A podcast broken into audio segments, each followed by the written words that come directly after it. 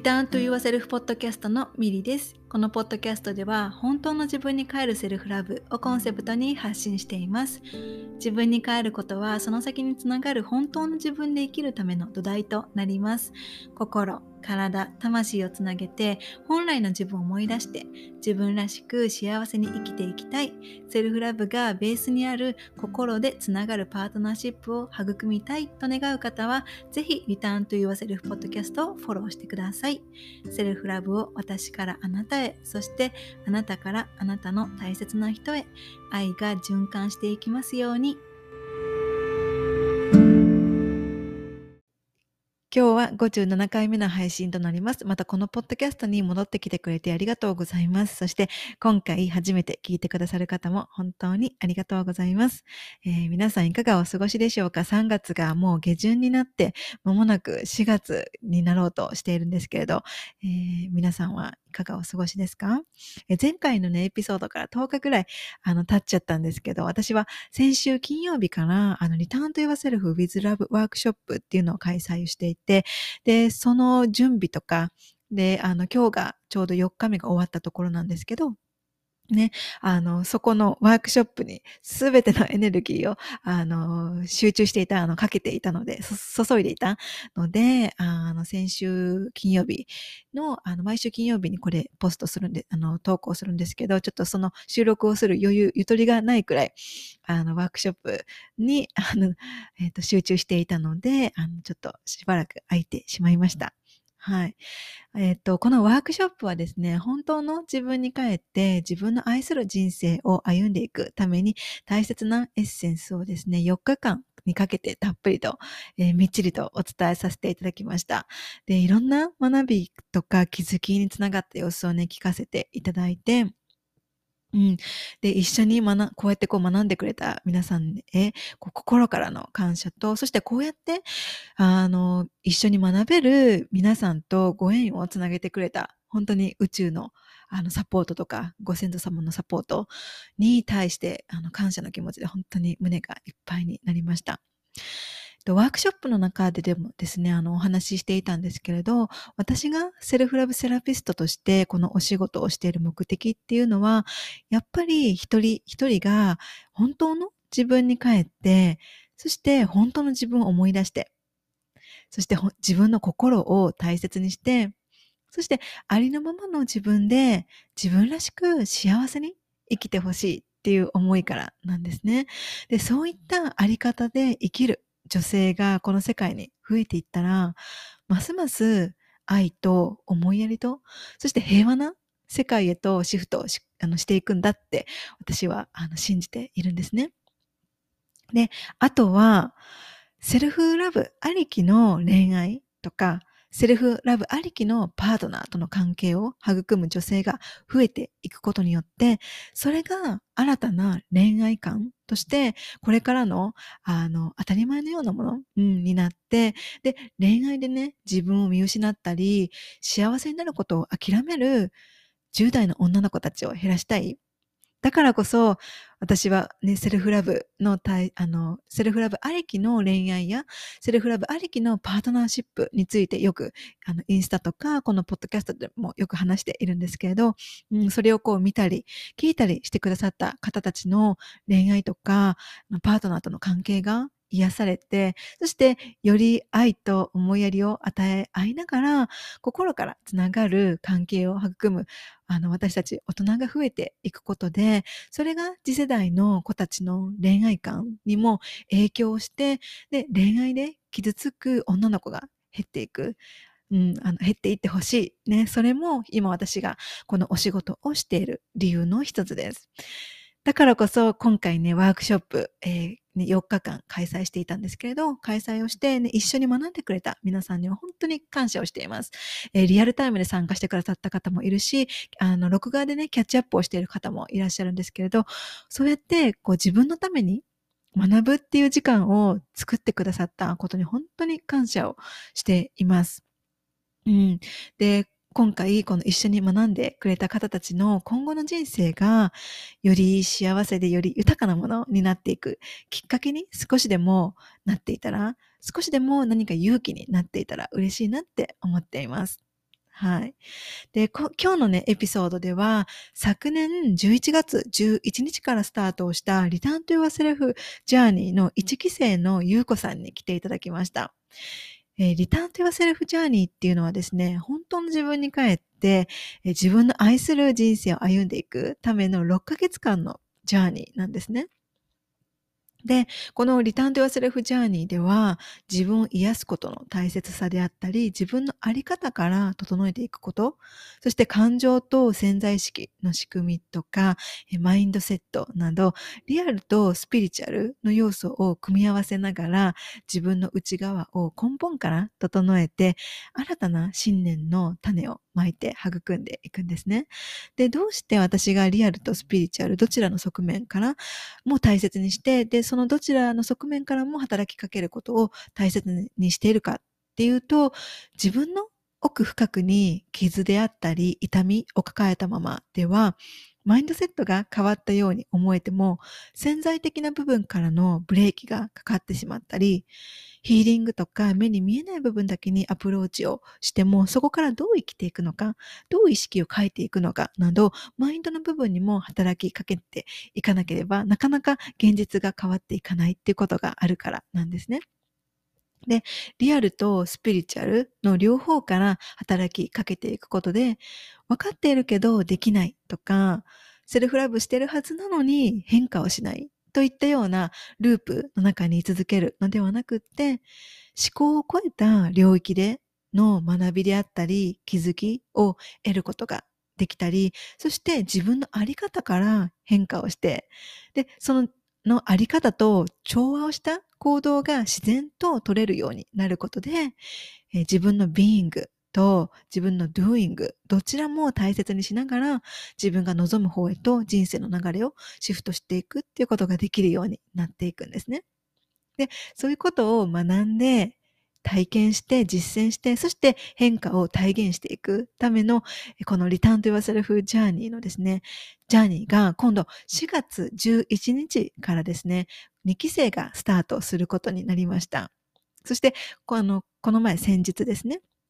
数日前に、この、えー、ワークショップに参加してくださった方の、あの方たちに、えー、先に、えー、ご案内をさせていただいたんですけれど、えっと、こちら、このポッドキャストでも、あの、ご案内させていただこうと思っています。で、この、えー、リターンテワセルフジャーニー、ね、この6ヶ月間のプログラムはですね、えー、詳細が気になるなって思った方は、えー、専用のニュースレター、にて、あの、お送りを、詳細をお送りしているので、この概要欄にあるリンクからご登録いただければと思います。はい。で、この1期生である、このね、リターンとヨーセルフジャーニー、えー、1期生であるゆうこさん、えっ、ー、と、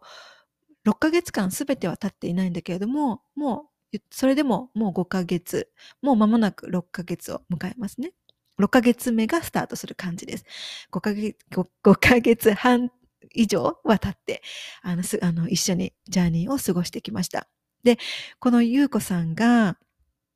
えっと、リターンとヨセルフジャーニーの中でどんなことを経験、体験したのか、どんな変化があったのかなど、今回たくさんね、あの、聞かせてインタビューさせていただきました。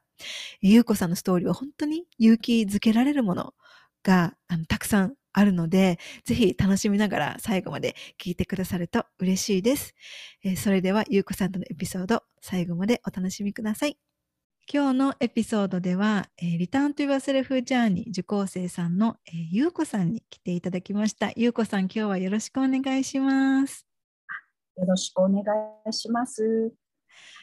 ゆうこさんと、あの、ゆうこさんに、あの、今今日来ていただくのすごく楽しみにしていたので、あの、ゆうこさん、こういうインタビューとか、あの、慣れていないかもしれないんですけど、今日は、あの、リラックスして ぜひ、あの、ゆうこさんの話聞かせてもらえたらなって思ってます。うん、よろしくお願いします。はい、よろしくお願いします。はい。じゃあ、まず最初に、あ、じゃあちょっと私の方から説明なんですけど、あのリターントゥーセルフジャーニーっていうのは、はい、あの去年の11月の11日からスタートした6ヶ月間のあの私があの6ヶ月間かけてこう本当の自分に帰ってそして自分の愛する人生を歩んでいくためのこうあの内なる旅インナージャーニーですねをこう6ヶ月かけてこうそばでガイドあのサポートさせていただくガイドさせていただくっていうあのプログラムなんですけれどもそれが、えっと、11月11日から去年あの1回目1期生が始まって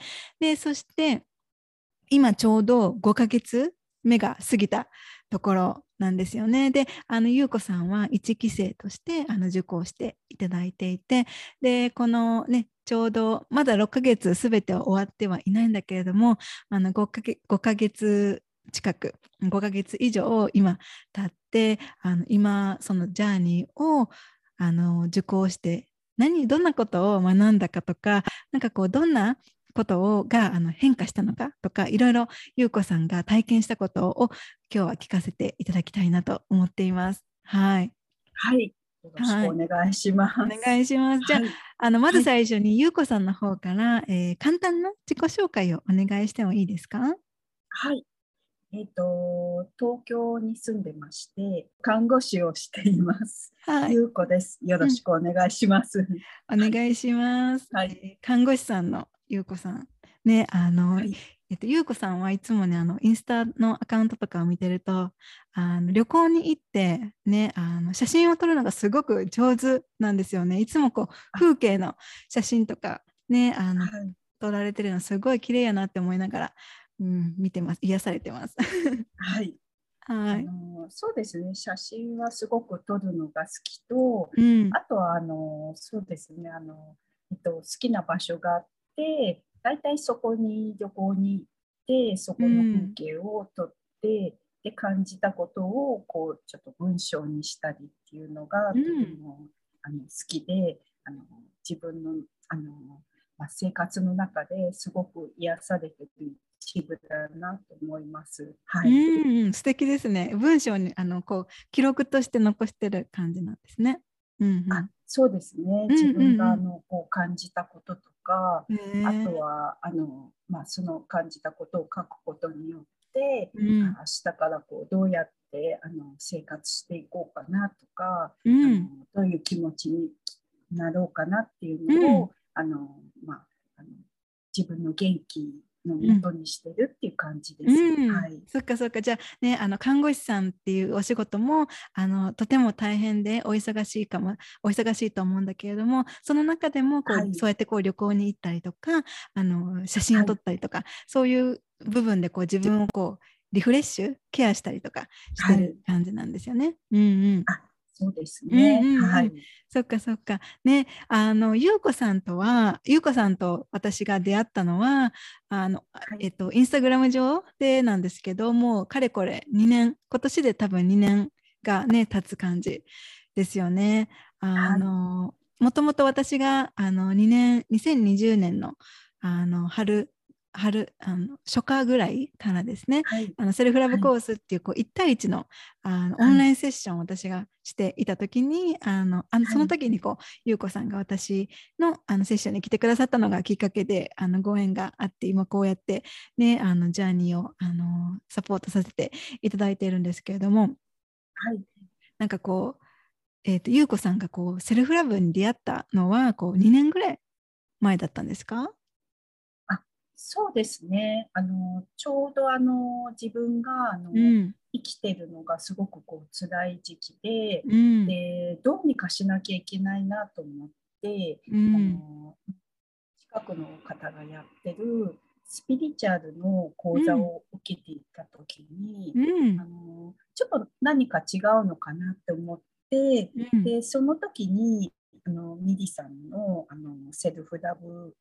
コースを、あのインスタで知って、うん、でそれであの受講するようになりまして、うん、でそのことによってあの自分の人生がすごくこう大きく変化したっていうのをあの覚えてますね。うん、はい。そっかそっか。ね、あの、はい、もともとなんかこうスピまた別のこうスピリチュアル系のあの講座をあの受けていた時にこうセルフラブっていう考え方がたまたま私があの発信してるのを見てくださってなんかそれでこうねあの優子さんのセルフ そこから優子さんのセルフラブジャーニーが始まったっていう感じでっていうとなると私がこう優子さんの self love journey を始めた頃からなんか私はこう優子さんを知っているっていうことだと思うんですけれどもなんか本当にこう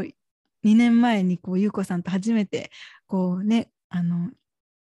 あのインスタグラムとかこうズームでお会いしてから本当に優子さん変わ変化変化されているのを本当に、うん、感じていてでそれがあのね優子さんとお話ししてると本当に伝わってくるんですよね。でなんかこういろんなねそうやってこうセルフラブのこととかも今日このインタビューで聞こうかなって思うんですけれどものじゃあまずねあのゆうこさん一つあのさっき自己紹介ありがとうございましたあの次にね私がからの質問なんですけれどもあのその11月11日から去年のね11月11日から始まったこの「リターントゥ・ユアセルフ・ジャーニー」にこう参加しようとね思ってくださったのはどうしてだったんですか？ミリさんへのあの信頼の気持ちからなんですけど、うん、あの2年ほど 2, 2年ほど前に、ミリさんのセルフラブコースを受講して、うん、自分がすごくこう大きく変わって、うん、であのその受講後もミリさんの発信は必ず目を通すようにしていて、ありがとうございます。はい。あのカナダの風景もとても綺麗で、すごくこう自分の癒しになっててで発信が届くのがすごくこう楽しみだったんですよ。うん、でその内容とかも結構励まされることも多くて、うん、あのなんかそうですねそのセルフラブコースもそうなんですけど、うん、生き生きていくことっていうのは今までこう辛いことに耐えることだと思ってたんですけど、うん、なんかだんだん内側からとても癒されていくのを感じて、うん、えーとまたまたまあのちょうど他の講座の受講も考えてた時ですごくこう悩んでたんですけど、うん、あのまあ、こうミリさんとの積み重ねてきた時間と、うん、あとはやっぱりあの信頼の気持ち、うん、それがあってやっぱり私すごくこう受講したいなと思って。てそれであの、えっと、決心して、あのまあ、受講することにしました。はい、うん、ありがとうございます。今聞きながらすごく感動、はい、かんなんかもうかあの感動してしまいました。ありがとうございます。なんかそんな風に聞けそのようなことが聞けるなんてあのすごく感動しました。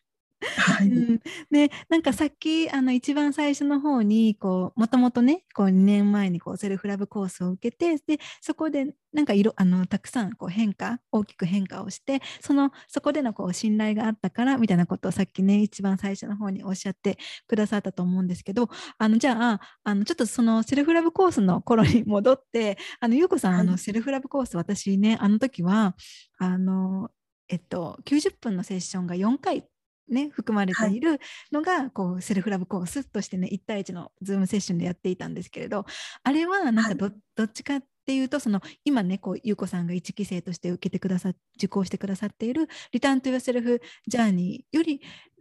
よりもなんかなんていうのかなもうセルフラブの基本みたいな基本というかセルフラブのなんか、は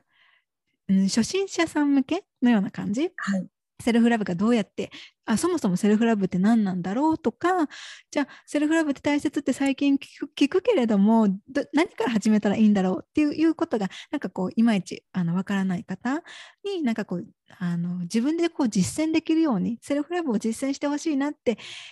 日常から実践してほしいなっていう目的で私はこのあのセルフラブコースを始めていたんですけれどあの2年前にね。あの時に優子さんを受講してくださってなんかこう変化をしたってさっきおっしゃったんですけどどんなことがあの時ありましたか？えっと、そうですね。あの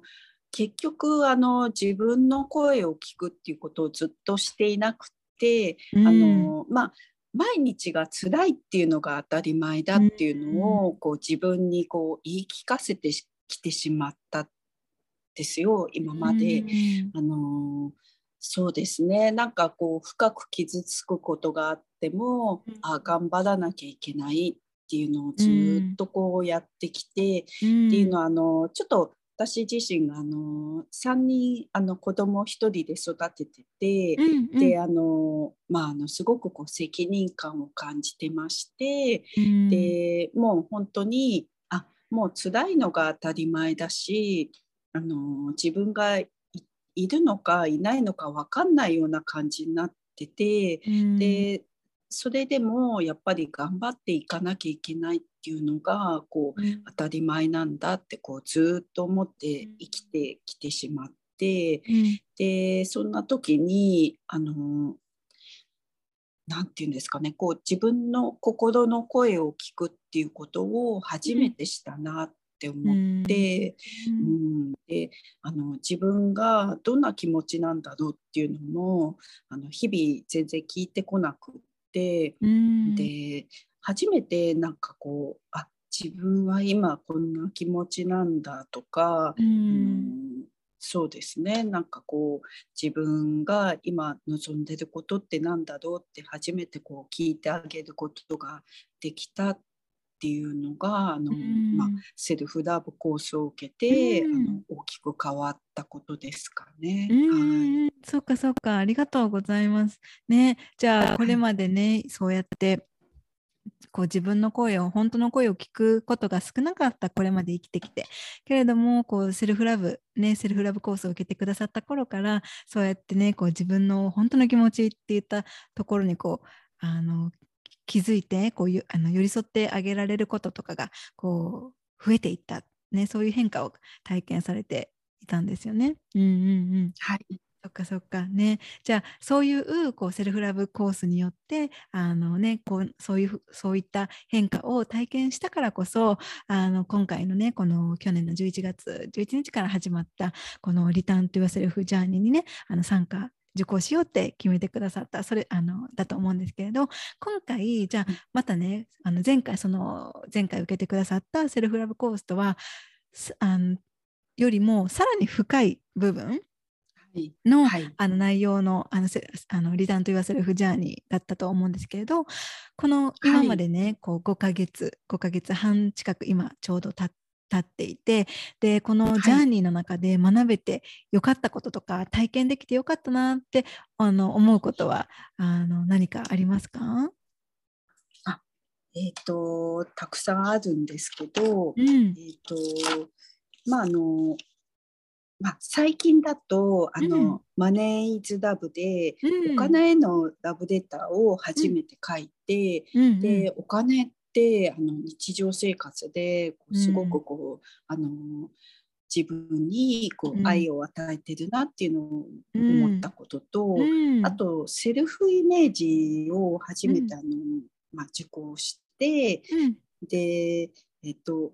そうですね。なんかあの今まで自分と深く向き合っていくことをあのセルフイメージでしてこなくて、うんうん、でなんかあの自分のコンプレックスとかが、うん、あの結構多かったんですけどそれがだんだんこうあまり気にならなくなってききたかなと思います。うん、は自分そのことによって自分の良い部分を新たに発見することができたかなって思いますね。うんうんうん、はい。そっかそっか。はい。あとは、あのそうですね。うんと、なんだろう、自分との感情の付き合いの仕方がすごくこう変わってきて、うん、あの元気になろうと思っても、元気になれない時に、どうしてそういう感情が出てくるのか、うん、とそのことに対してどう向き合っていったらよいのかそういったことを学ぶことができたかなと思います。うんうん、であの今のあの生活の中で、うん、結構あのそういったことを日常に生かすことができてきてるかなって思うのと、そうですね。あとはあの同じ受講生の方とあの、コミュニケーションを取ったりとか、あのプライベートセッションだけではなくグループセッションもすることで、うん、あのお互いにああのこういうことを学んでるんだなっていうのをこう実感できることができたかなって思います。うんうん、あとそうですねあのミリさんの瞑想も受けることができたり、うん、でそれでこう気持ちがリラックスして安心することができたり、うん、うん、まああのまあ、なんだろうな。あの、うん。いろいろこうあのメニューがたくさんあの 思ってたよりたくさんあって、うんすごくこうあの勉強になってるかなって思いますね。はい、うんうんうん。ありがとうございますね。はい、あの、めちゃくちゃこういっぱい内容が詰まっているから、はい、学ぶことももちろん大切だけれどもなんかそうやってねこうきちんきちんとこうあの向き合う時間自分でこう優子さんに、はい、自分のためにこう向き合う時間をあの作ってくださったからこそ今そうやってたくさんねこうあのいろんなことが、ま、あの学べてよかったってあの、ね、あの言ってくれたのかなって思いながら今聞いてました。うん。はい。ね、なんかそのさっきねあの感情のあの感情とのあの、はい向き合い方付き合い方が変わったみたいなことを確かあのさっき途中でおっしゃったんですけどあの、はい、感情とのこう付き合い方感情に、への寄り添い方っていうのが、はい、あの変わってきたと感じますか？あそうですね。あの、うん、まあななんて言うんですかね。あのどうしても日々あの落ち込んでしまうことが多くて、うん、うんでそういった時にあどうしてそんな気持ちでいるのかなっていうことに早く気づいて、うん、であのうん、紙に書いてみたりですとか、あのちょっとこう5分でもいいから自分の気持ちを,、を聞いてみて、うん、で、えっとまあ、それでこうあの落ち込む時間が少しこう減ってきたかなって思いますね。であのまあでそうですね。あのそのことによって、うん、うん、あの落ち込んでるこう時間が減ってきてそこにこう自分の気持ちを切り替えることが上手にできるようになってきたかなと思います。はい、よかったです。ね、はい、なんかそうやってこう感情をねあの自分あの感情がこう落ち込んでるなとかって気づいてなんかその落ち込んでる状態にずっと居続けるのではなくってそこからなんかこうどうやって自分に寄り添ってでどうやってこうね自分をこう元の状態というか少しでもこう楽に戻してあげられることができるかってそれってすごく生きていく中で私は大切なことだなって思ってい。るんですよね、はい、だから今そうやって優子さんがねあの感情にそうそうやってこう寄り添えるようになったってね聞けて嬉しいなって思いました。うん、はい、ありがとうございます。ね。ね、なんかこう、はい、楽になってきますよね。あのどどんな感情を感じていたあ感じたとしても、ね、あのそこに居続けるのではなくてどうやったらこう自分が回復するか自分が少しでも楽になれるかっていうのをしあの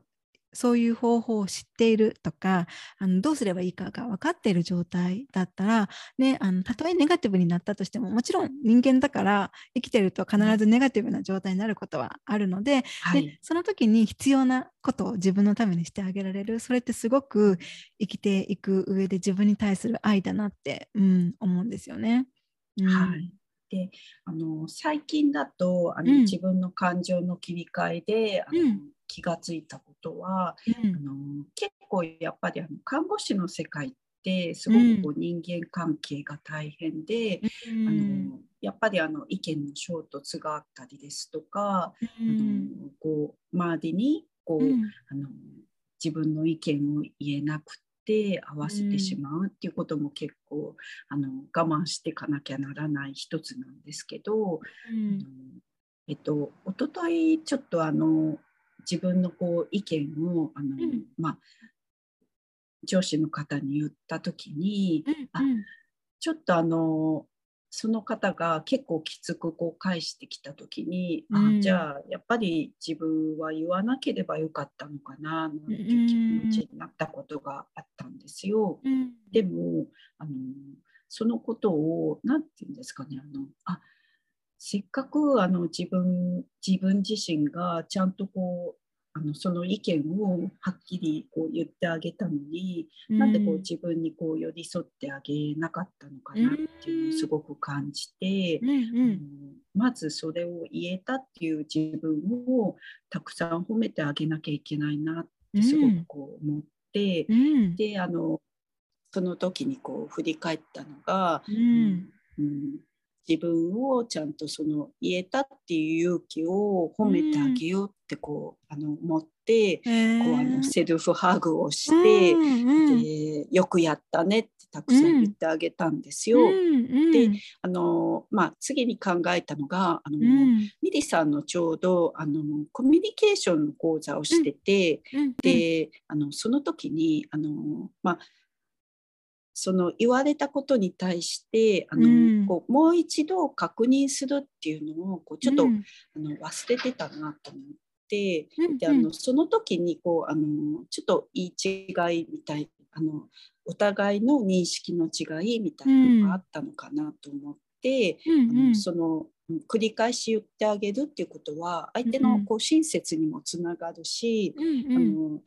まあ、例えばこういうことをあの、まあ、言われてじゃあこういうことですねっていうことで、あのもう一度あの確認していくっていうことを、あの明日からちょっとやってみようかななんて思ったところですね。はい。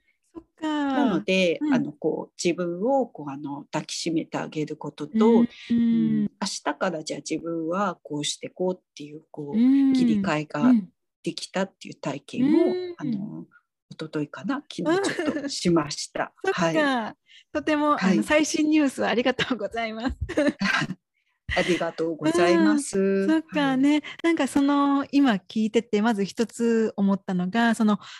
ね自分の気持ちを言えたって言ったところにちゃんとそれにあのねありがとうってね褒めてあげるってそこに気づけたのよかった。それってとても素敵なことやなって思いながら今聞いてたんですね。なんかこうね、はい、なんかあの自分の気持ちをその上司の方に伝える。で、なんかね、もしかしたらいい反応とか自分が思うような反応がその上司の方から返ってこなかったかもしれないけれども、でも勇気を出してそれを伝えた自分、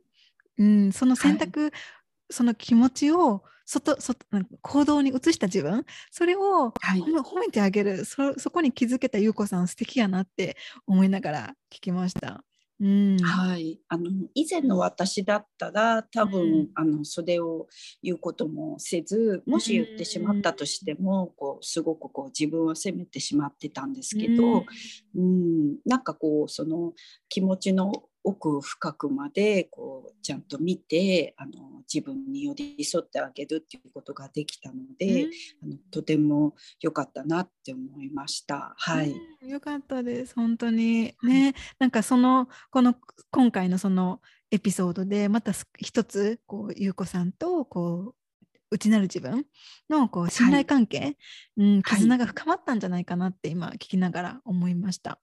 うん、はい、なんかそうですね。ね、はい、そうやってなんかこう行動した自分その自分の内側の思いを大切にして外側で行動した自分その内と外の一致一致していることねなんかそしてなんかそうやってこうあの内と外が一致したと一致した時になんかこう自分のことを褒めてあげたりね、うん、自分のことをありがとうって言ってあげてあの言ってあげる。それってすごくあのー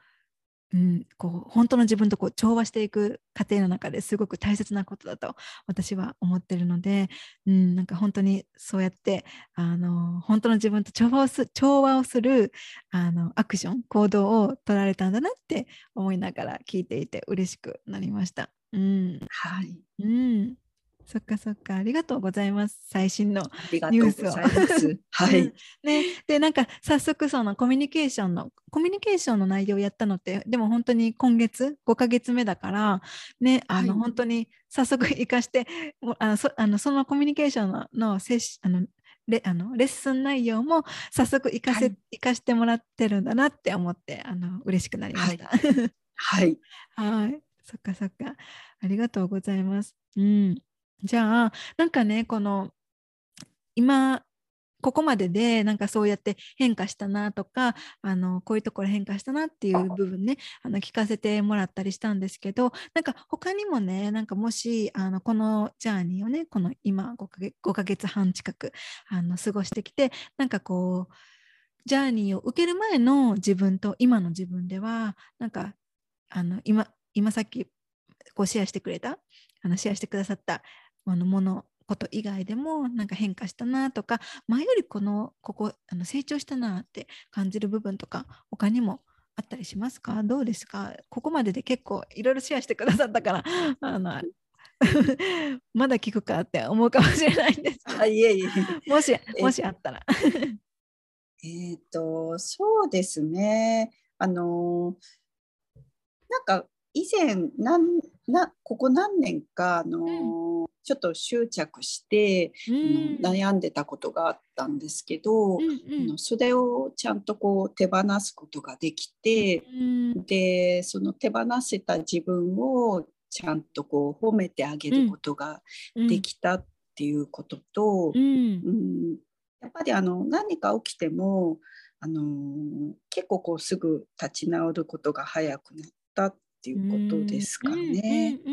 そっかそっか。うんうん、あとそうですね。あの結構こう気持ちがかなり穏やかになってきてて、うん、で、うん、あのめったにこう感情的に起こることがなくて、うん、あの何かあってもこう本当に俯瞰して、うん、遠くからこう見て見ることができるようになっ、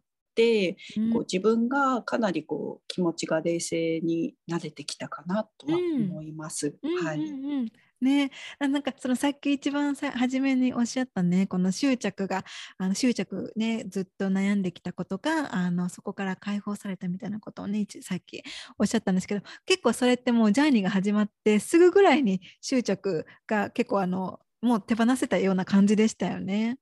うん、あそうですね。あのすごくこう自分でもこうそれ実感して、うん、であの自分でも驚いてますね。あの、うん、こんなに早くあの執着してたこととか悩んでたことが、うん、大きなことが2つこう手放せて、でああの本当になんかこうこの講座を受けてよかったなってすごくこう思いました。はい、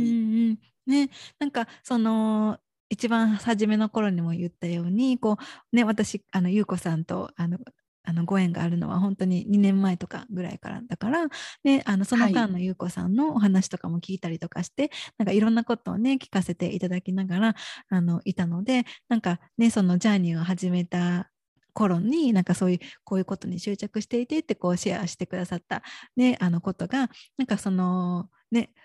結構その優子さんの中で大きな課題、うん、だったのかなって私は感じて、はい、あの受け取っていて。だからねなんか結構その、はい、そのジャーニーが始まって1回目とか2回目のセッションぐらいからもうなんか、はい、結構その あのその話がねその、えっと、セッションの 1, 1回目ぐらいからかな。あのに、結構その話をねあのメインでしていてそのプライベートセッションの時に、でなんかそれから2回目の時ぐらいにはなんかもうそのその話題が出てこなくなったからあれ？と思ってねあの優子さんの中でなんか結構そのあ消化しきれたのかなって、うん、私の中で思ったりとかしていたんですよね。うんうん、はい。そう。多分あのミリさんからあの、うん、講座の内容に入ってるあの、うん、自分とつながる瞑想法を受けて、うん、でそれがあのすごくこう大きかったのかなと思いますね。うんそのことですごくこうあの自分の中で深く入ってって気づくことがあって、あのもうもうやめようってあの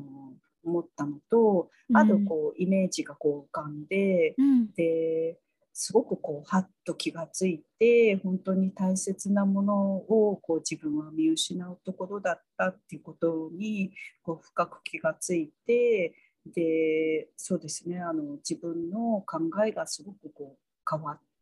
た感覚があったっていうのを覚えてますね。うん。うんうん、そっかそっか。ねなんかそうやってあのねあの大きな執着って本当にでもねあの自分がそう執着をしてる自分と執着を手放したいけれども手放せない自分そこでこう葛藤が起きたりとか、うん、するんですよね、だからその狭間の中でこう優子さんはあのあのしばらくこう葛藤があったとあったかもしれないんですけれどそうやってジャーニーをねあのスタートして結構あのすぐぐらいの時にそうやってこう軽くな軽くなった手放せた、うん、うん、っていうことであのそれはすごく、うん、私もあの報告がそういう報告が聞けて嬉しいなって、うん、思ってました。うんはい、ありがとうございます。ね、ありがとうございます、はい、こちらこそ。ね、じゃあ、あの、もう一つね、その、えっと、ジャーニーの中で、この6ヶ月間のジャーニーの中でね、あの、リターントゥファセルフコミュニティっていう1ヶ月間のね、あの、コミュニティも含まれてるじゃないですか。あの、受講中だったら、はい、受講中に開催している、あの、コミュニティは、あの、参加し、あの何回でも参加できるみたいな感じであの、はい、この1ヶ月間のこう21日間瞑想とかソウルワークに取り組むっていう、はい、私があのやってるあのねあの、はい、1ヶ月間のコミュニティ。でこれはあの優子さんはジャーニーを受け始める前からあのねあの参加してくださっていたから、ね、あのもう何回も、何回もねあのだからえっとね23回だからジャーニーが始まる前にも23回ぐらいは 3, 3回ぐらいはあのそのコミュニティにね、はい、参加してくださってい。たと思うんですけど、はい、なんかあの、はい、ジャーニーのジャーニー期間中もねジャーニー受講してくださってる間もその1ヶ月間のコミュニティにはね、参加できるよっていう風になっていたとあのいるんですけれどその優子さんはこう、瞑想私はこう瞑想であの瞑想とかでこう日々こう自分に帰る時間を取ることが大切って私はあの思っていてそれをね自分のこう、はい、セル自分私自身のセルフケアでもあるしセルフラブでもあるしセルフヒーリングでもあるんですよねこの瞑想の時間っていうのが。はい、でゆうこさんもこの、21日間瞑想で何回も私と一緒に取り組んできてくださったと思うんですけどあの、はい、瞑想をこう習慣になんか、あのすることでなんかよどんな変化がありましたかゆうこさんは？うんなんかこうあの、えーと、日々やっぱりこうリラックスできる時間が取れるっていうことと、うん、あのそうですね大体朝やってることが多いんですけどまあ、その朝の時間にこう気持ちを整えて、うん、あのまあ、仕事に出かけたりですとか、うん、ジャーナリングをしたりとか、うん、そうするとこうあのふっとこうあの気づくことがあったり、その日の気分が変わったりっていうところがありましたね。あとあのまあ、気がつかないうちに結構こう自分がこうイメージする力ができてきたかなって思うのと、うん、あの今結構あの私あの霊気やったりしてるんですけど、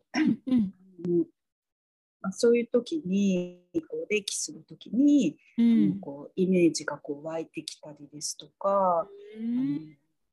やっぱりこう一人でこうあのカードとかやるのも結構好きで、うんうん、あのカードリーディングとかもしたりする時にこう、イメージがすごくこう湧きやすくなってきたり、うん、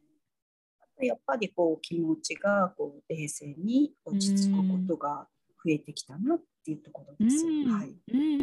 うん、よかったですね。なんか、はい、あの瞑想ってなんかそのどうかな、ゆうこさんは、その私のこの瞑想コミュニティとかに入ってくださる前は、この瞑想ってなんか続けにくいなとか思ったりしてましたか？どうですか？私はして、あの三日坊主に、あの瞑想三日坊主ばかりだったんですけど、ゆうこさんはなんかその私のこのコミュニティに参加してくださって、一緒に瞑想に取り組む中で、あの瞑想に対する印象とかあの変わったりしましたか？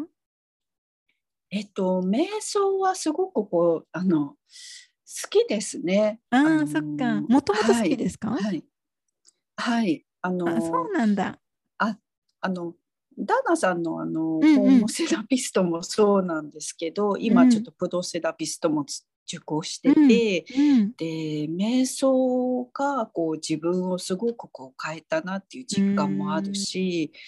でいつもいつも結構あの、まあ、子育てと仕事ですんごい忙しくて、うん、あの自分の心に寄り添うっていうことを今までしてこなかったので、うん、あのこういうじあの瞑想をするっていう時間があの本当にこう日々役立ってるなと思います。うん、あの自然とこうあの日々の生活の中で感謝の気持ちが湧いてきたり、こうあのどうしても忙しいとあのもう本当にもう何て言うんだ大切なこととか考えなくて、うん、その日のスケジュールをこなすっていうことで手一杯になっちゃうんですけど、あのそのあの急いでる気持ちをこうちょっと落ち着かせようって思って、うん、でじゃあ大事なことは何かな？とか、うん、あの大切にしたいことは何かな？っていうところを、うん、こうあの気づいてあの、自分の気持ちを整えてこう、あの朝からスタートできるっていうところがすごくこう、瞑想の魅力かなって思いますね。はい。ね、そうですよね。なんかあの瞑想は本当に心、自分の心につながる道を開いてくれる。なんか私はそういう、はい、あのいあのイメージを私は持ってるんですけど本当にね、はい、こうあの感覚を研ぎ澄ましてくれますよね。そしてあのか、はい、うん、心の感情もそうだしそのイメージとかその直感とかそういうあのイメージ想像力が豊かになったりとかなんかそういうこう目に見えない部分をのなんかを耕してくれるみたいななんかそういう、はい、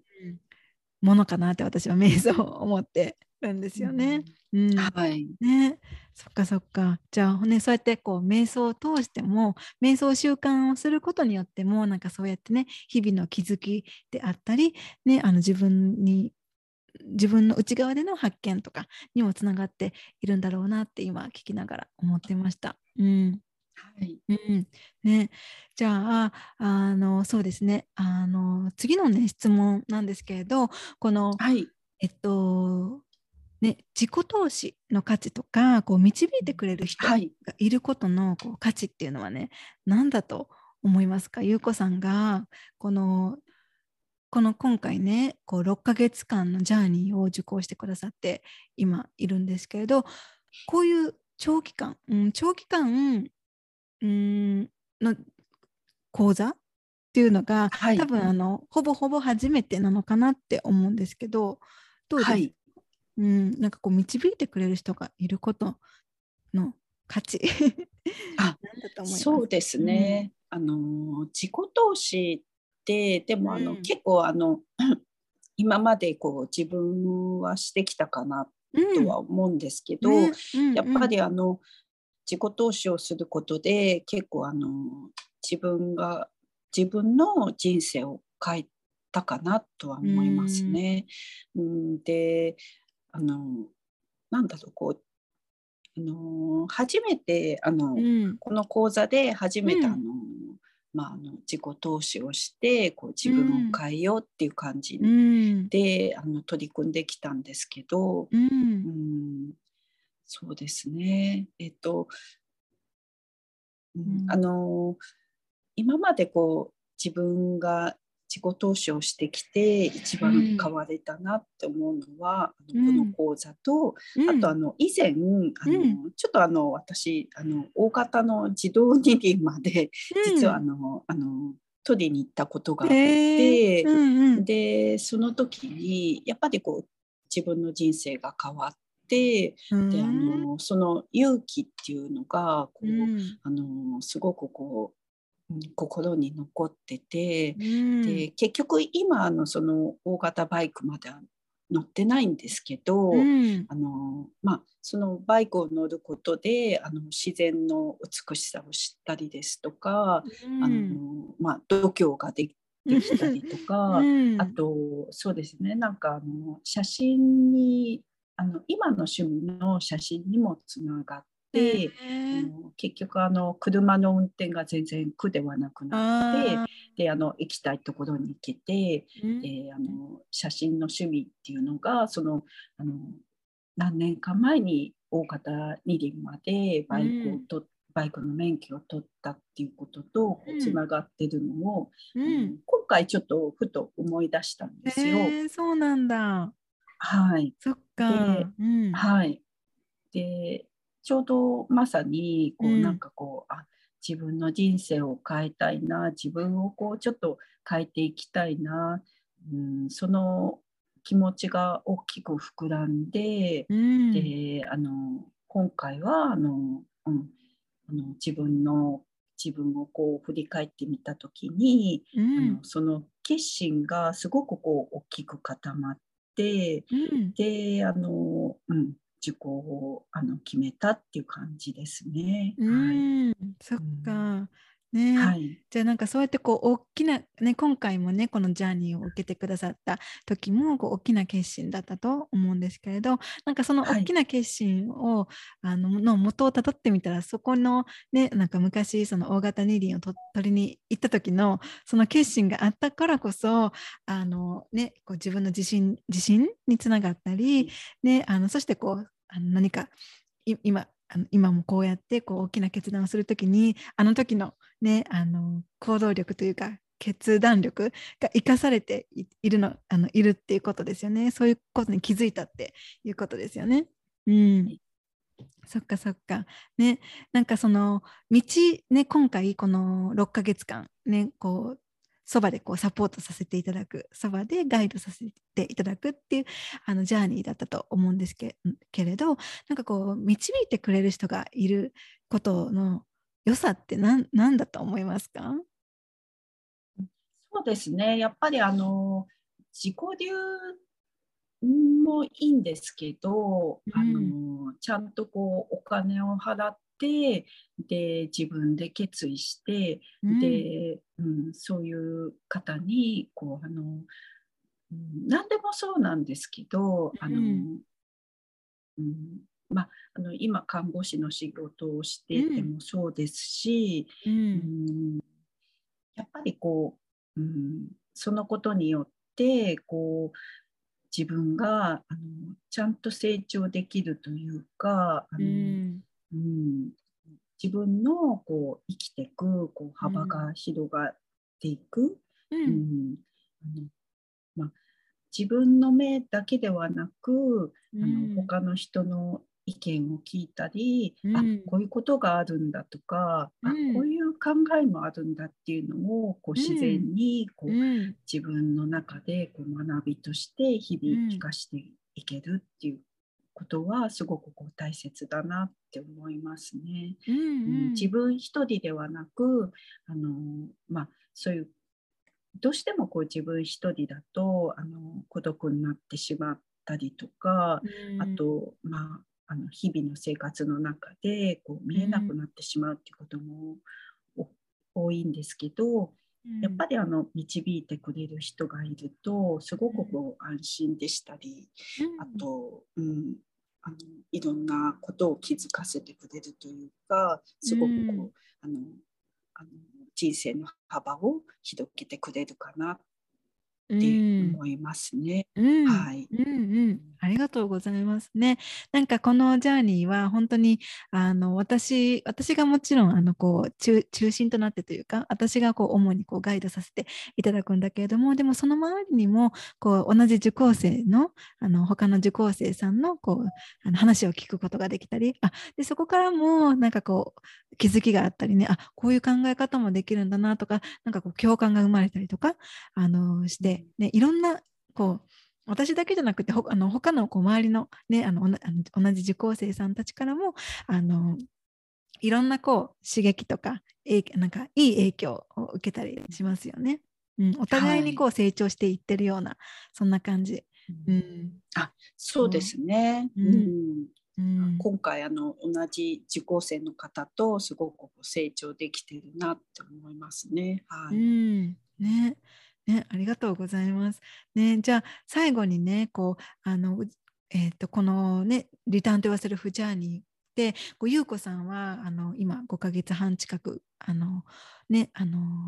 過ごしてきてなんかこのジャーニーはどんな人にね、はい、向いていると思いますか？でそしてなんかこう受講するかどうか迷ったりえこのジャーニーって何なんだろうって気になってる方がねこれを聞いてくださってる方の中でいたらなんかどんなアドバイスとかあったりしますか？そうですね。あの、うん、うんとミリさんがすごくこうあの優しくあの、うん、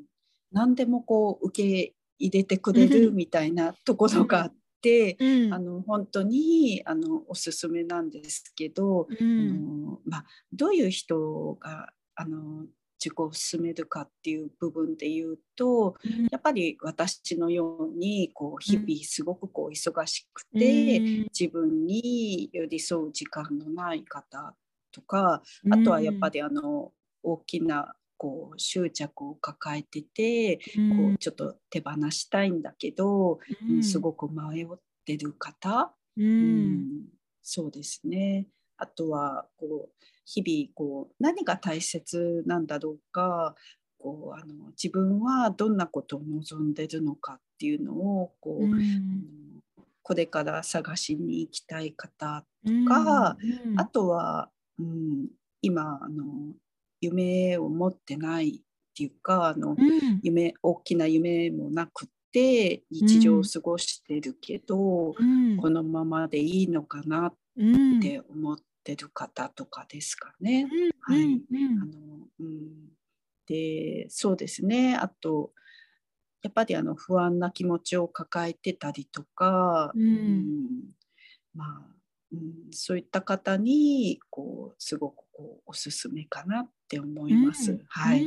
ありがとうございます。はい、あの今聞きながらあもう一つゆうこさんに聞きたいことがあったんだっていうのを思い出したんですけどいいですか？はい、はい、あのゆうこさんここ、えーと、先月ぐらいだったかな？あの一つおお、はい、大きなというか私私の中で 大きなあのだったんですけど、はい、あのすごく素敵なシェアをしてくださったんですけど、はい、なんかこうゆうこさんはあの、夢というかなんかこういうことやってみたいなっていう、はい、一つこうね新たな夢が見つかったんですよね。なんかそれについてこうちょこっとお話ししてくれたらなって思うんですけどなんかそのねセッションの中でこう、はい、なんていうのかなこれまでなんかこう家族が例えばその子どもたちが幸せでいてほしいとかそういう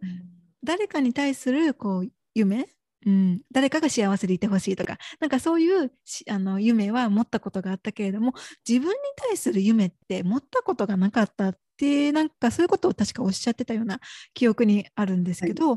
い、うん。はい、なんかそんなそういうことを言っていたゆうこさんがこうなんかこれちょっとこういうことやってみたいんですっていうことを教えてくれた。なんかそのそれすごくもうねびっくりしたんですよ。うん、はい、でなんかその夢に関することをこうあのなんていうのかなうん、なんか今までこう夢がな、うん、夢が夢がないと思っていたけれどもなんかどどうどういう経緯でというかどういうふうにこう心が反応してそういう夢が見つかったのかとかなんかそういうことちょっとちょこっとシェアしてもらいたいなって思うんですけど。はいあの今まで結構あの、うん子どもたち中心の生活をしてて、うん、であの子どもたちがあの、うん、元気で幸せに暮らしてるっていうのが、うん、あの自分の一番の夢だったんですよ。うん。で夢でもあり幸せだったんですけど、でそのことであとはあの、まあ、あとは仕事で満足して働けるっていうのがこう、一番の幸せだってこうあのまあ、思って過ごしてたんですけど、うん、である日あの、まあ、講座の受講中にあの、うん、転職の話が来て、うん、ですごくこういい条件で、まあ、子どもたちとも時間も取れるし自分の体も楽になるし、あのこの就職に決めようかなと思ってで思ってたんですけど、経済的にあの結構なお金がやっぱりその就職を選ぶと減ってしまって、うん、ただあの自分の幸せっていうのは子どもたちとの時間だし、うん、あの日々穏やかに過ごせることが一番かななんて思ってであのその就職先をこうあの、まあ、面接に行こうかなと思ってたんですけど、うん。うん、結局あのその仕事場に結構集中してあの人数が入ってしまって、諦めざるを得なくなってしまって、でその時にあのああの以前から欲しかったあのライヤーを購入しようっていう決心ができて、でそのあのライヤーっていう楽器があの人を癒す力があるっていう楽器で、うん、であの結構こう手の届かない値段だったし、えー、ちょっとあの青森の工房まで作りに行かないと、あのその楽器が手に入らないっていうこともあって、まあ、今回はやっぱりこうちょっと諦めようかなっていうことと、あのまあ、そうですね。自分にはそこまでの力はないしあの自分にはちょっと無理かなと思ってたんですけど、あのそのまあ、お金自体があの今回のあの就職ができなかったっていうことで、うん、あのあそういえばそのお金が浮いてるなって思って、うん、でその時にあ以前からこう夢だったそのライアーを買ってみようかなって、うん、ででたまたまあのその方があのその楽器を作ってる方が、鎌倉の方にいらっしゃるっていうことでちょっとあのダメ元で問い合わせをしたら、あの本当は青森でしかその楽器を作ってないんですけど、うん。まあ、いいですよって OK を出してくれて、うん、本当にギリギリの時間だったんですけど、うん、あのこの間鎌倉でその楽器をあの取りにあの、うん。まあ、購入することができて、うん、えー、本当にこうあのすごくこう自分の夢を叶えられたっていうことがこの間あって、うん、でゆくゆくはあの、まあ、その楽器を持つことで、うん、法人ホームとか、うん。まあ、障害のある方とか、うん。まあ、そうですね。なんかこうそういう方に対してこう、うん、自分があのなんて言うんでしょうその楽器を弾いて、うん、深くこうつながってあの、うん、癒してあげるっていうことができたら自分の気持ちも癒されるし、あのそういうことがこう自分の夢に変わってきたなって思いますね。うん、はい、ね、ありがとうございます。あの話してくれて、ね、なんかあのその1、2ヶ月前に優子さんからね、なんかセッションの時にそういうシェアを聞聞いた時は本当にびっくりして私。ねもう本当に嬉しかったんですよね。だってその優子さんもさっき最初の方におっしゃったけれどもなんかその自分に対する夢がなかったあんまり持ったことがなかったってそのね家族ねあのお子さんの幸せとかそういう周りの幸せはねあの願ったこ願っているけれども自分に対するなんかその夢とかなんかそういうことが、うん、あの、うん、思ったかな考えたことがなかった見つからなかったっておっしゃっていた数ヶ月後になんかそうやってね なんかこうちょっとあのこういうことやってみたいですってねなんかあのすごいねタイミングよく、ね、あの転職する予定が結局なくなってじゃあそのねあのそこで浮いたお金でその欲しかった楽器を購入してってそのちょっとそのトントン拍子というかすごくこうテンポよくそういう流れになって、ね、でそうやってこうその夢だった楽器が自分の手元に来てでねなんかまだその手元に来てから間もないから間もないからまだまだこれからね優子さんご自身がこう自分でこう自分のために奏でて、うん、そういう練習とかをされてあの楽しみながらされていくんだろうなって思うんですけれどもなんかでも本当にね優子さんその職業柄というかそのそうやってこう看護師さんとして誰かをこれまでずっとこう誰かをケアしたり、うん、誰かをサポートするお仕事をされていたあのいたりだとかそして今、ね、こうやってこうセルフラブのことを大切にしたり、ね、こう瞑想に取り組んだりとか本当に、うん、あの癒す人、うん、人を癒す人なんだろうなって私は思っているのでなんかだからその楽器があのトントン拍子にというかあのタイミングよくこう優子さんのもとに来たのは本当に、うん、縁が必然だったんだろうなって私は、うん、思っているんですよね。だから、うん、その楽器をあのが来たことをあのね、ちょっとあのこの前のセッションでちょっと難しいかもってね弾くの難しいかもってちょっと思って思ってたってねおっしゃってたんだけれどもでもなんかその楽しみながらうん、あのこの楽器が欲しかったって思っていた時のあのワクワク感を大切にしながら、ね、こう自分のためにまずは奏でてそして聞かせ私に聞かせてほしいなって 思います。はい、ありがとうございます。はい。ね、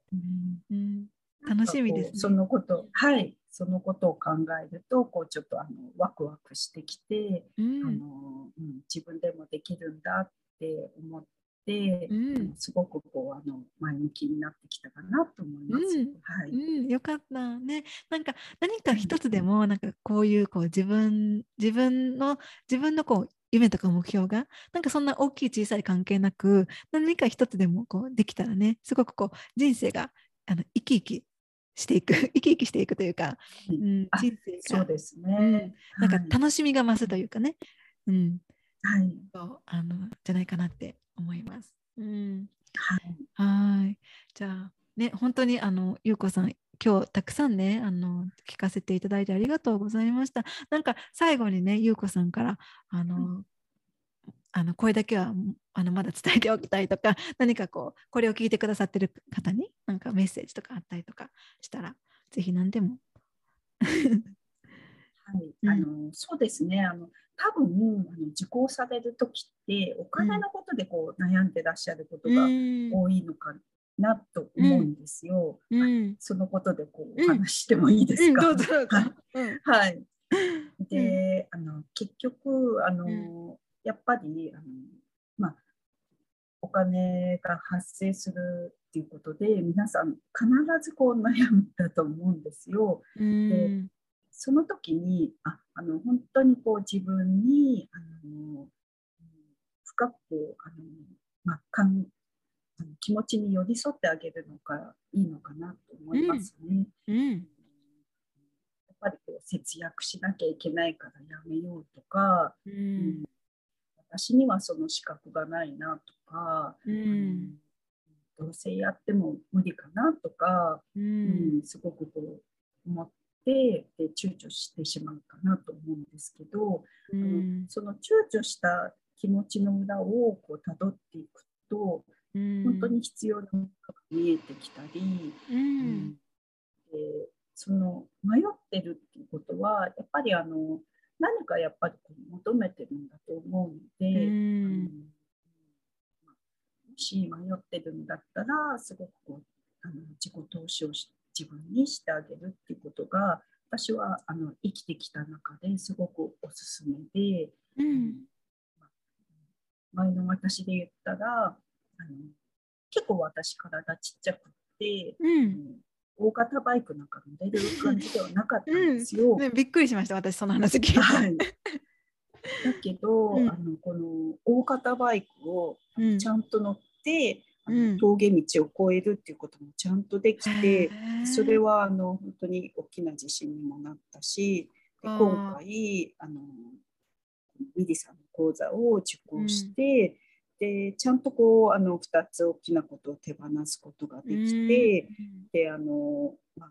それすごくこうもう効果も感じてますので、うん、もし迷ってる方がいたら、あのちゃんとこう自分の気持ちにこう寄り添って、うん、あの決心をするっていうのがおすすめです。うん、でえっと、結構あの、まあ、生活あのお金の部分でこうあの見直しをしてみるっていうのもすごくおすすめで、あのそうですね。あのこれこのことに関してはこう自分はちょっと必要ないから抑えてるのも必ず見えてくると思うので、うんうん、決してあのあの受講するのはちょっと無理とか夢とかっていうわけではないとは思うので、うん、あのお金の見直しをしたり、あとスケジュール管理をしたりしながら、うん、でもしあの、まあ、スケジュール面でもあのすごくこうあちょっと無理かなとか、うん、うん、そういうことを考えてもあの、まあ、必ずちゃんとあの決心をしたら道ができてくる。ので、うん、あのうん、諦めないでほしいなっていうのと、うん、結構この間あのミリさんのプライベートセッションを受けてた時に、うん、あの私もうあの疲れててあの 頭が真っ白で何も今日ちょっと準備してないですっていう感じで受けた時も、うん、あのちゃんとミリさんはそういう状態もちゃんと受け入れてくれて、うん、あのまあ、あの受講あのプライベートセッションも、うん、あのできることができたので あの、えっとまあ、どういう状態でもちゃんとあのミリさんはあの受け入れてくれますので、うんうん、ぜひあのお勧めしたいなと思ってます。はい、ありがとうございます。以上です。ありがとうございます。なんかもうすごく、はい、あのいいことばかりを言ってくださって、まあ、本当にありあのありがとうございます。なんかたくさんあの 最後に何かありますかって言って結構いっぱい出てきたからびっくりしながら すいません。全然ちょっとまとめのように話してしまった 全然大丈夫です。ありがとうございます。はい、であのさっきその話一番最後の本のね今あの喋ってくださった話聞いててあの思い出してたのがあの、はい、ゆうこさんねこの今回私のこの11月11日から始まったこのジャーニーを、はい、リターントゥセルフジャーニーを受講してくださったと同じ頃ぐらいにまた別のあの講座もね、はい、同時同時ほほぼ同時そうなんですよ、ねはい、ほぼほぼ同時に申し込んででなんかそれでね、並行してあの受けてたと思うんですけどなんかその時になんかおっしゃってた、はい、年末年末っていうこともあってかなその来年こういう年にしたいとか、はい、なんかそういう話になった時に、はい、なんかお金の見直しをするとかねなんかお金の使い方の見直しをするとか、ね、なんかそうやってこうあのねこうあのね、こうじゃ好きな自分のやりたいこととか好きなことを、はい、自分のあの必要としているものにお金をあの使えるためにでここここはいらないなとかここを削れるなとかなんかそういうこう見直しをするみたいなことをおっしゃってたのがあのすごく私の中で印象に残ってて、うん、だから、はい、なんかそれがさっきねあの優子さんが今 最後に何か一言ありますかあ一言というか何かありますかって言った時にたくさん喋ってくれた中のその一つのことねあのお金のこと、はい、お金とかを見直してみるっていうことなのかなって思いながら聞いてました。うんはい、そうですね。うん、はい。はい。お金の見直しは大切だと思います。ね、はい、ね、そうですね。はい。はい。そしたら本当にありがとうございました。たくさんお話聞かせてくださって。うん。あありがとうございます。はい。はい、そしたら、あの、ゆうこさん、えっと、今日、今日のエピソードは、えー、リターン・デ・ワセルフ・ジャーニーを受講中の、まだ受講中のね、あの、もうすぐ6ヶ月が終わっちゃうんだけれども、はい、あの今今の時点ではまだ受講中の、えー、ゆうこさんに来ていただきました。ゆうこさん、今日は本当にありがとうございました。ありがとうございました。はい。そしてそれでは、えー、今回のエピソードは以上です。またねゆうこさんとのエピソード、最後まで聞いてくださってありがとうございました。どんな学びや気づき、発見や、えー、心が反応したことがありましたか、えー、ゆうこさんのですね、話を聞きながらすごく共感する部分がたくさんあのあったんですけれど、まず、ゆうこさんがこれまでは、あの、生きることは辛いことに耐えることと思っていたっていうふうにおっしゃっていて、で、その話を聞きながら、私自身も、なんかこう辛いことやうまくいかないことがあっても、これが人生だから、人生ってそういうもんだから、ね、仕方ない、耐えていかなきゃいけないって、そんな風に思っていた、うん、ことがあったなって、ゆうこさんの言葉を聞きながら振り返っていました。うん、こんな風に思う方って結構多いんじゃないかなって思うんですが、ね、皆さんどうでしょうか？いかがでしょうか？で、あと、え、自分のね、意見を伝えた時にきつく、相手からきつく返されて、で、その時に、あの、以前の優子さんだったら、言わないことを選んでいたか、もしくは、言った自分に対して責めていた。けれども、ね、今の優子さんは、こう、せっかく自分自身がその意見を言えたんだから、その言えたってね、あの言葉にして伝えることができたっていう勇気を褒めてあげたっていうふうにおっしゃってて、もう、あの、すごくもう感動してしまったんですね。で、それってすっごい素敵なことですよね。うん。こう自分の気持ちを大切にして、で、それを言葉にして相手に伝えることって、ね、本当の自分と調和をするための一つの行動なんですよね。で、せっかく本当の自分と調和をした行動をしたのだしたのだから、ね、それをよくやったねって褒めてあげる。それって内なる自分との信頼関係へとつながっていくんですよね。もしそこで言わないことを選んでいた、もしくは言った自分に対して責めていたとすれば、内なる自分と不仲になってしまうんですよね。だから、ね、言葉にして伝えることができたっていう勇気を褒めてあげたっていう、その、ゆうこさんの選択が本当に素敵だなって思いながら聞いてました。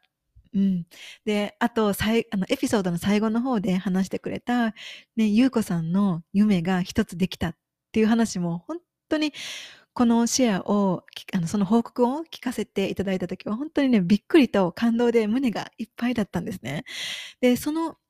ね、その、その報告を、シェアを聞く数ヶ月前に、あの、ゆうこさんが、あの、プライベートセッションだったかなグループセッションだったか、どちらかで、あのね、これまで自分に対する夢を持ったことがなかったって、ね、子供が幸せでいてくれることが、あのね、子供が幸せでいてほしいっていう、そういう夢は、あの、あったけれども、ね、自分に対する、ね、これがした、したいとかっていう夢はなかったって、ね、そういうことを数ヶ月前に聞いていたので、ね、今回、この、あの、報告を聞いたときに、本当に嬉しかったし、で、それをシェアしてくれた時のゆうこさんも、本当にとってもね、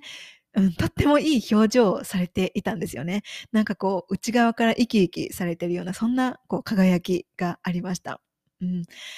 ね、こう、たくさんの、ね、今回シェアを聞かせてくださったゆうこさんには本当に感謝をしているし、で、私とこの一緒にリターンと言わせるフジャーニー、本当の自分に帰っていくジャーニーを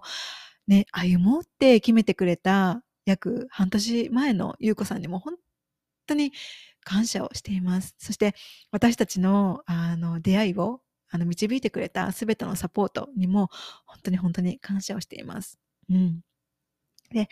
えー、今回、ゆうこさんがこのエピソードの中で話してくれた、えー、ゆうこさんが歩んできたリターントゥ yourself journey の2期生が来月4月11日からスタートすることになりました。えー、申し込みはですね、4月6日の日本時間23時までです。で、今回のゆうこさんのストーリーを聞いて、なんかこのジャーニーのこと気になるなって思った方とか、心が反応した方はですね、このエピソードの概要欄にあるリンクからニュースレターに登録をすると、とリターントヨーセルフジャーニーの詳細を受け取ることができます。で、リターントヨーセルフジャーニーについての質問であったり、ね、このジャーニーが自分に合っているのかどうか確かめたいっていう方は、今現在30分の無料相談コール、もしくはメッセージカウンセリングも行っているので、え、何かね、心が反応した方、何か気になるなって、あの、思うことがあったら、安心して、あの、お問い合わせいただければと思っています。はい。えー、そしたら、リターンとヨーセルフジャーニーでご一緒できることを心から楽しみにしています。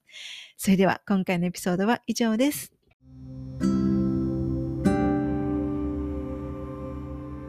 エピソードを最後まで聞いてくださってありがとうございました。私の日々の発信はインスタグラムミリカルナをフォローしてください。また自分に帰るセルフラブに関してこんな内容を話してほしいなどがあればお気軽にメッセージいただけると嬉しいです。そしてセルフラブのことやこのポッドキャストのエピソードが必要な方が周りにいらっしゃればぜひシェアをしてあげてください。これを聞いてくださった皆様が今どこにいて何をしていても今この瞬間が幸せでありますように。それではまた次回の配信でお会いしましょう。またね